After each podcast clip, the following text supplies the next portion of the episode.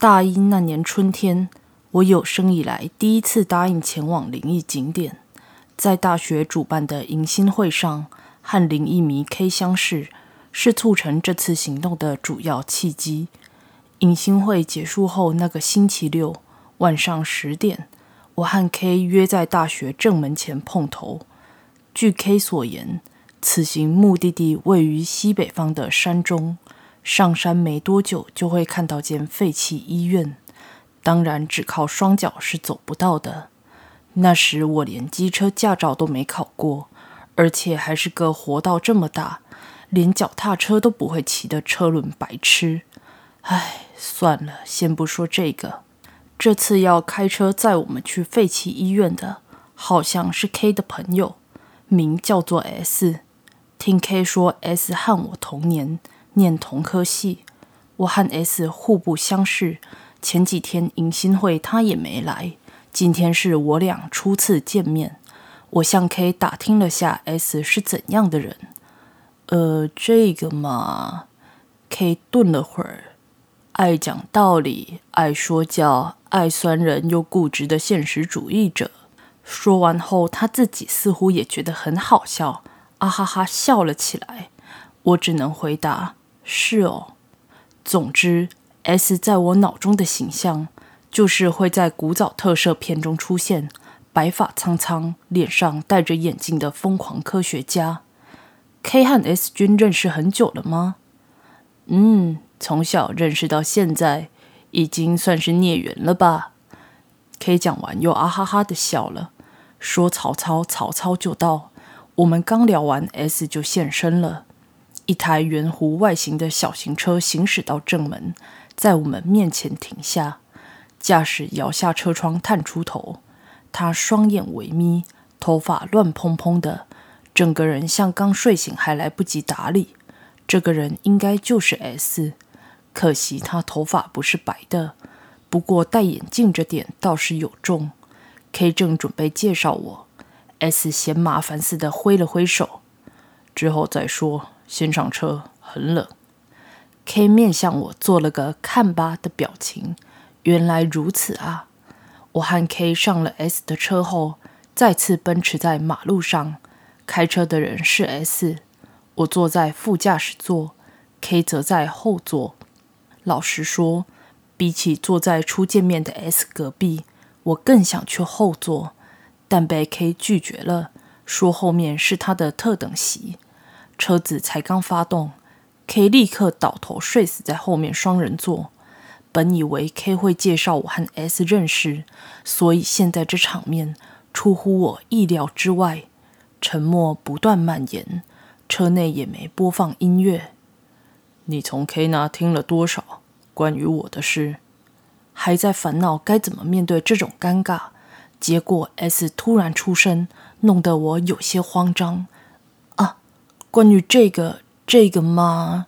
他说你叫做 S 君。爱讲道理，爱说教，爱酸人又固执，而且喜欢现实主义。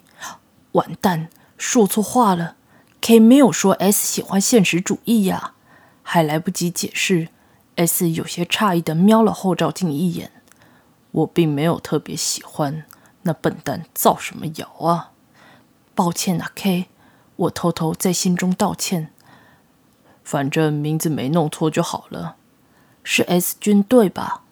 嗯，不用加军，叫我 S 就好。我和 S 聊了开来，顺便当做彼此的自我介绍。刚见面时，总觉得他散发生人勿近的气息，聊起天来却意外的不是这么一回事。至少他比 K 有尝试多了。以上是我这个当下的想法。不知不觉中，车子已经远离市区。转进通往山上的坡道，继续往前开了一段路后，借着寥寥无几的几盏路灯，一栋浅灰色建筑物竖地出现在眼前。车子在入口大门附近停下，看来这里就是我们此行的目的地了。在后座睡觉的 K 突然爬起身来，啊，嗯，哦，已经到了。我抓着自己带来的手电筒，跟上已经下车的 K。外面很冷，大门里头有个像是停车场的空间，禁止进入告示牌挂在深锁的大门旁，车子无法开进去。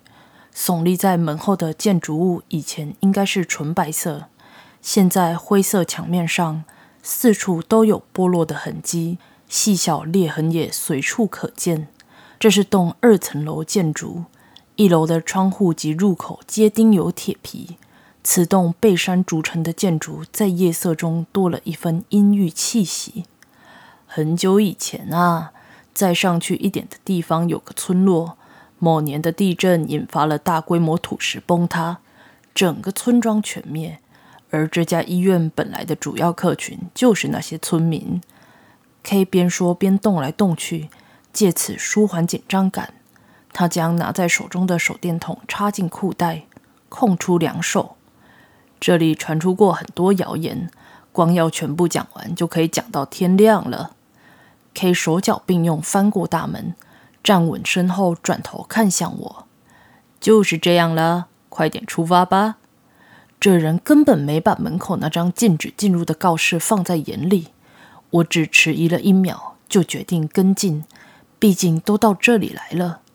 这时我才突然想起还有 S，S 还待在车上。正想着他怎么了，S 就摇下驾驶座车窗，探出头来。我对幽灵那种东西没啥兴趣。S 对我说完后，又缩回车里。这时机抓得之准，像是他完全看透我在想什么。嗡，车窗关起来了。那家伙不会进去写着禁止进入的地方了。明明又没有要在里面做啥坏事。K 站在门内说道。的确是没想过要进去大肆破坏，或当做黑道集会地点之类的啦。不过，光是擅自进入这点，就是罪证确凿的不法侵入了吧？自己口中说出的话，听在耳中带有几分自嘲。反正我在答应来这里时，早就决定将错就错到底了。不对，不对，才不是嘞！我可是有先打电话给相关单位问说可以进去吗？结果他们说不行，所以是迫不得已才这么做的哦。如果不管怎样都要进去的话，干嘛还要先问他们？这是礼貌啊，礼貌。好啦，我们快走吧。我在 K 的催促下翻过大门，双脚一落地，就感觉到有无数只手轻抚过身体，全身汗毛直竖。紧越过一扇门，氛围竟然能改变这么多。K 也感觉到了吗？我们跟小偷一样，鬼鬼祟祟溜到医院旁，从近处观察这栋二层楼医院，看上去比刚才宽广不少，可能是夜晚的影响吧。瞬间，二楼窗户那儿好像出现了什么，我立刻移开视线。K 说：“那么我们就打扰了。由于入口钉有铁皮。”我们便从一旁被破坏的窗户进去。窗户上原本的铁皮，恐怕是被以前像我们一样来探险的人用蛮力拆除了吧。我们进去的地方看起来像是柜台，发黄的文件散落一地，上头记载着病人资料。我告诉自己不能盯着那些东西看，接着又想到这举动根本没意义，不禁一个人苦笑。下一秒，眼前出现几张文件，文件都中断得非常不自然。我停止了苦笑，走出大厅。医院内唯一光源来源就是我们手上的手电筒，这里连月光都照不进来。我们从进来到现在还没开口讲过一句话。院内比起医院外观干净一些，虽然到处散落着灯管碎片。折叠椅以及医疗器材，墙壁和地板上倒是没发现任何涂鸦，不像其他知名的灵异景点。反过来说，这点也带出这家医院仍在营运的诡异感。还有一点，不知何处发出的声音，虽然微弱，却听得很清楚。K 默不作声，但他应该注意到了。滴，滴。像是金属互相碰撞的声响，我们俩可能都想把它当作风吹声吧，或者只是假装没听到。声音从通往二楼的楼梯上头传来。不过 K 似乎想先在一楼绕一圈。我们按照一楼房间的顺序查看手术室、X 光室及诊疗室等地方。每个房间都令人印象深刻，特别是手术室那张绿色手术台，几乎跟砧板一样。仔细想想也没错，手术台是用来料理人的砧板。台缘还留有血迹似的污渍。我们大略巡视过一楼，所有房间门锁都被破坏掉，只有最深处的太平间上了锁，无法进入。回到大厅后，接着朝二楼楼梯走去。这时，K 小小声的低语：“真正的重点在二楼病房。至今为止，都只是前菜而已吗？”我们爬上二楼，叽叽。滴，有声音，比在一楼听到的更加清楚。从刚刚开始就一直出现的声音是啥？我自言自语道。K 说：“有谣传说这里会出现轮椅幽灵。”我们没来由地一直压低音量交谈，而且声音都在抖。K 竟然也会害怕，这发现让我吓了一跳，还以为他已经习惯了嘞。搞不好这人意外的不可靠啊！啊，原来哦，所以才邀我来的吧？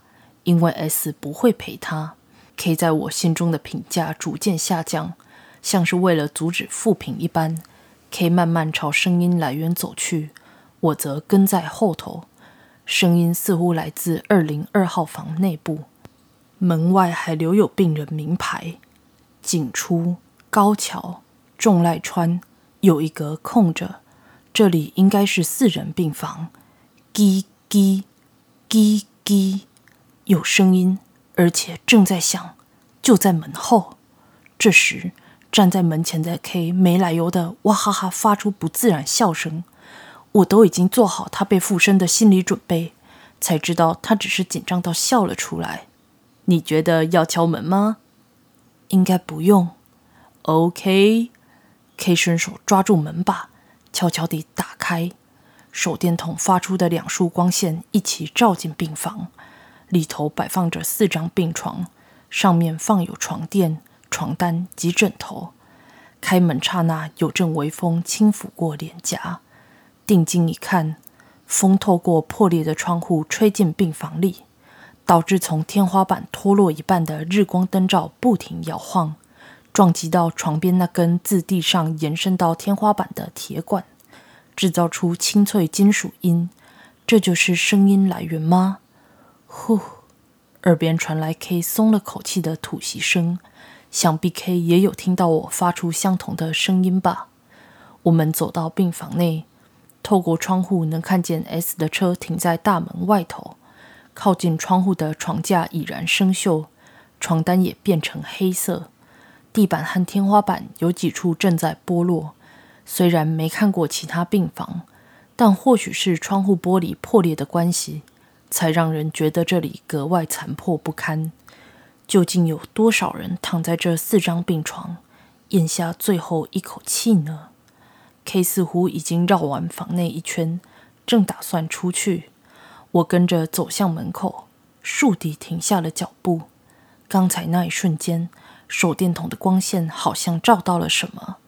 由入口往内看的右边病房，我再度将手电筒照向那个方向。床铺上，靠墙侧，枕头旁边有东西。以白色为基底的病房内，它的颜色显得格外刺眼。我靠近病床，将它拾起，是折纸，勉强能看出原来因为蓝色及黑色。折的并非纸鹤，而是武士侍从，并且胯下还露出了双脚。整体由两张折纸组合而成，身体为蓝色，垮则是黑色，应该是某个人折给病患的吧。我倒抽了口气，光线照到折纸上的瞬间，我发觉了某件事：垮其实是黄色，并非黑色。只是黄色折纸上写满密密麻麻的黑色文字，所以看上去近乎黑色。脚，文字由平假名写成，明明无事就好了，我手中却接着打开垮。果然，这张纸正反两面都写满了叫，字体大小和书写方向杂乱无章。仔细一看，床下还有数个相同的折纸，卷起的被单里也有，枕头下方也是。窗户裂缝里又吹来阵阵凉风，嘎吱，叽叽，嘎吱。掉落一半的日光灯罩晃动着，和铁管碰撞出声。不对，声音不对，我听到的不是那种声音。追根究底起来，房门关着的情况下，如此细微的风制造出的声音是不可能传到一楼的。叽叽叽，声音从我背后传来，非常清晰。有什么东西正逐渐接近我，不是 K。他已经走出病房了，心脏激烈跳动着，连呼吸都做不到。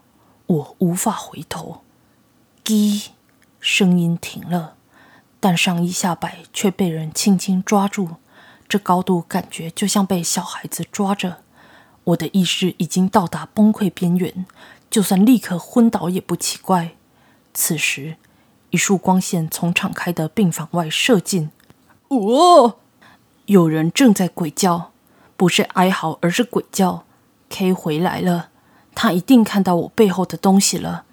多亏他的鬼叫，我终于取回了身体控制权，立刻朝门拔腿狂奔，一心一意只想逃离病房。就算撞到 K 的肩膀，也顾不得了，只留下一句抱歉，继续冲往通向一楼大厅的阶梯。K 也在我后头追了上来，我们飞奔进柜台。从来时的窗户离开，但现在放心还太早。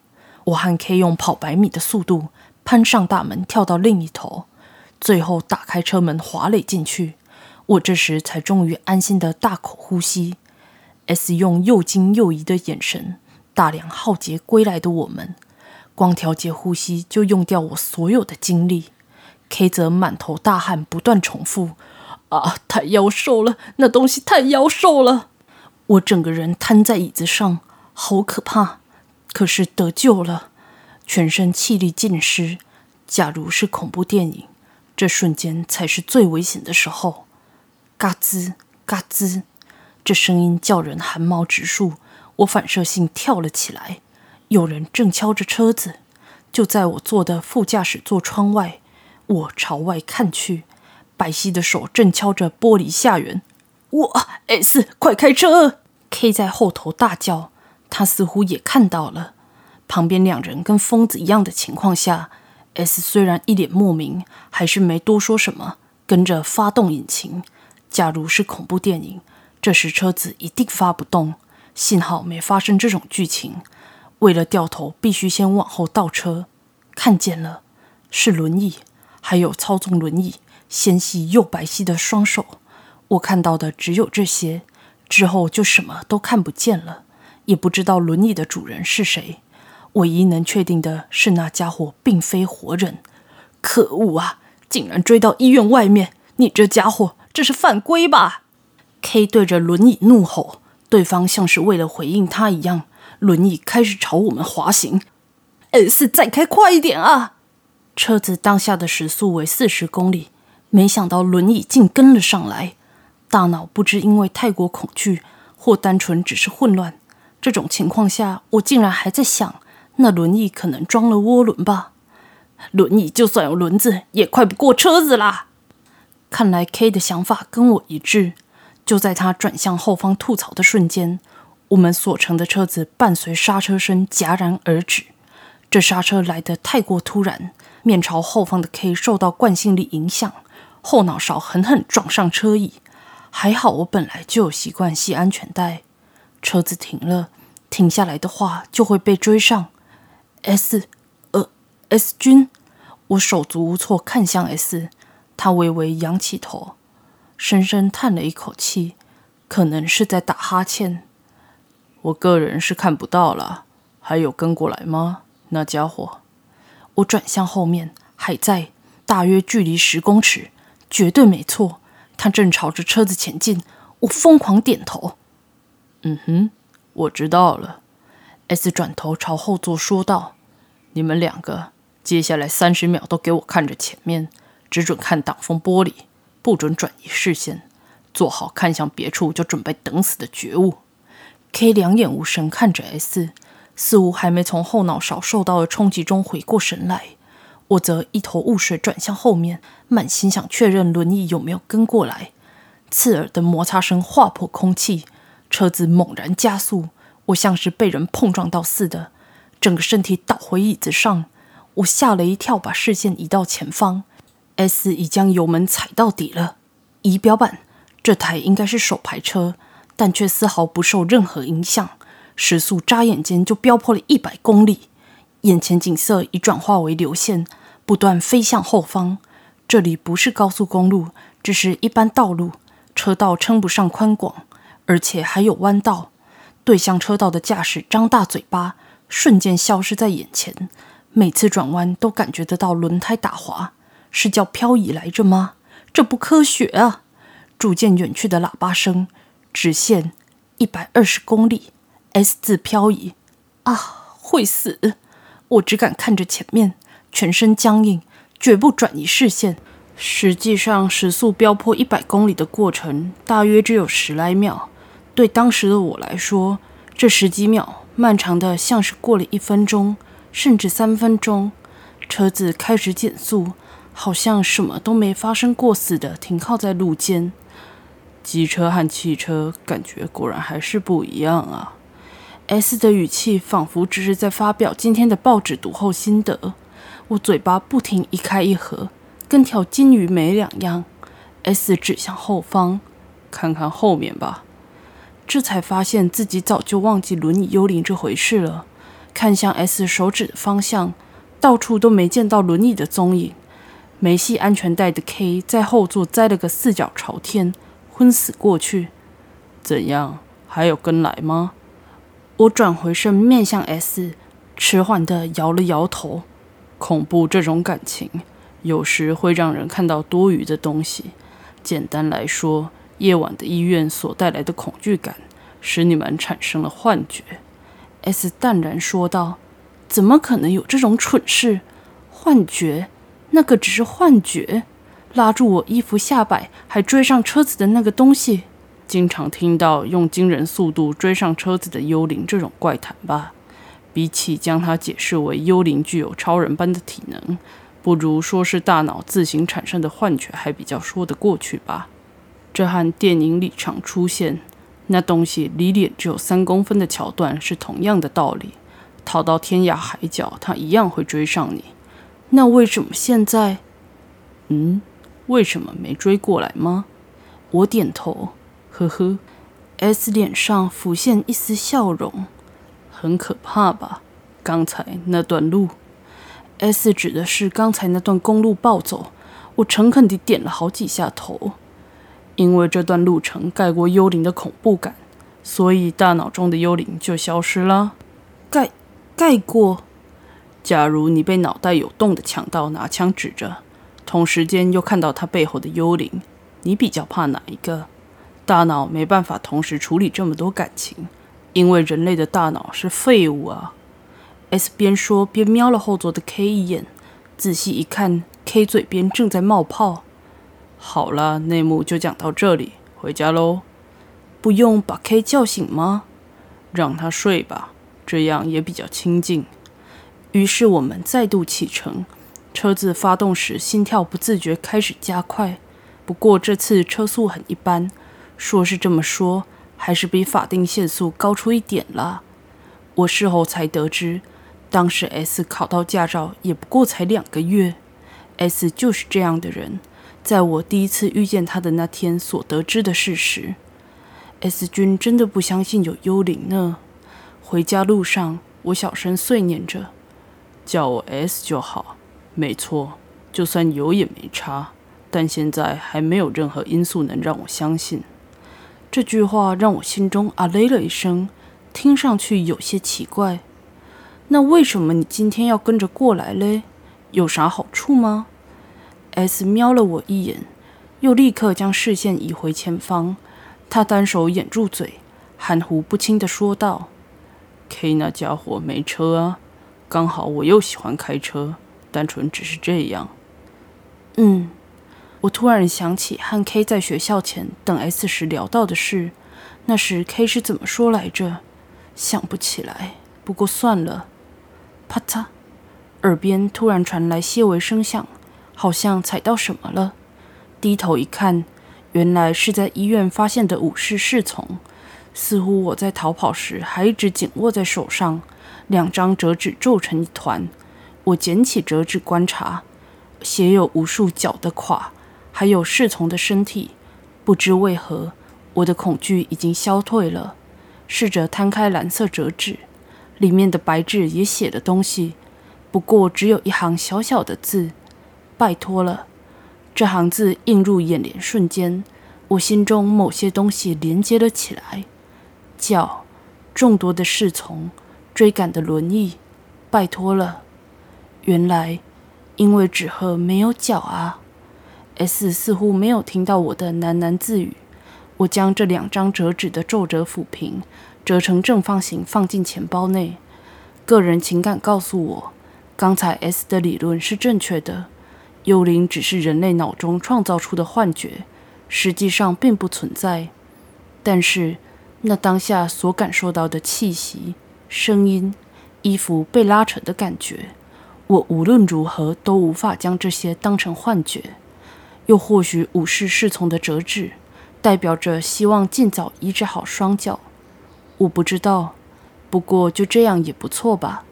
顺带一提，那两张折纸现在还待在钱包里，就像我的玉手一样。不过我想着，总有一天。要还回去那间医院，只不过下次我一定会挑白天去。我已经受够车主站了。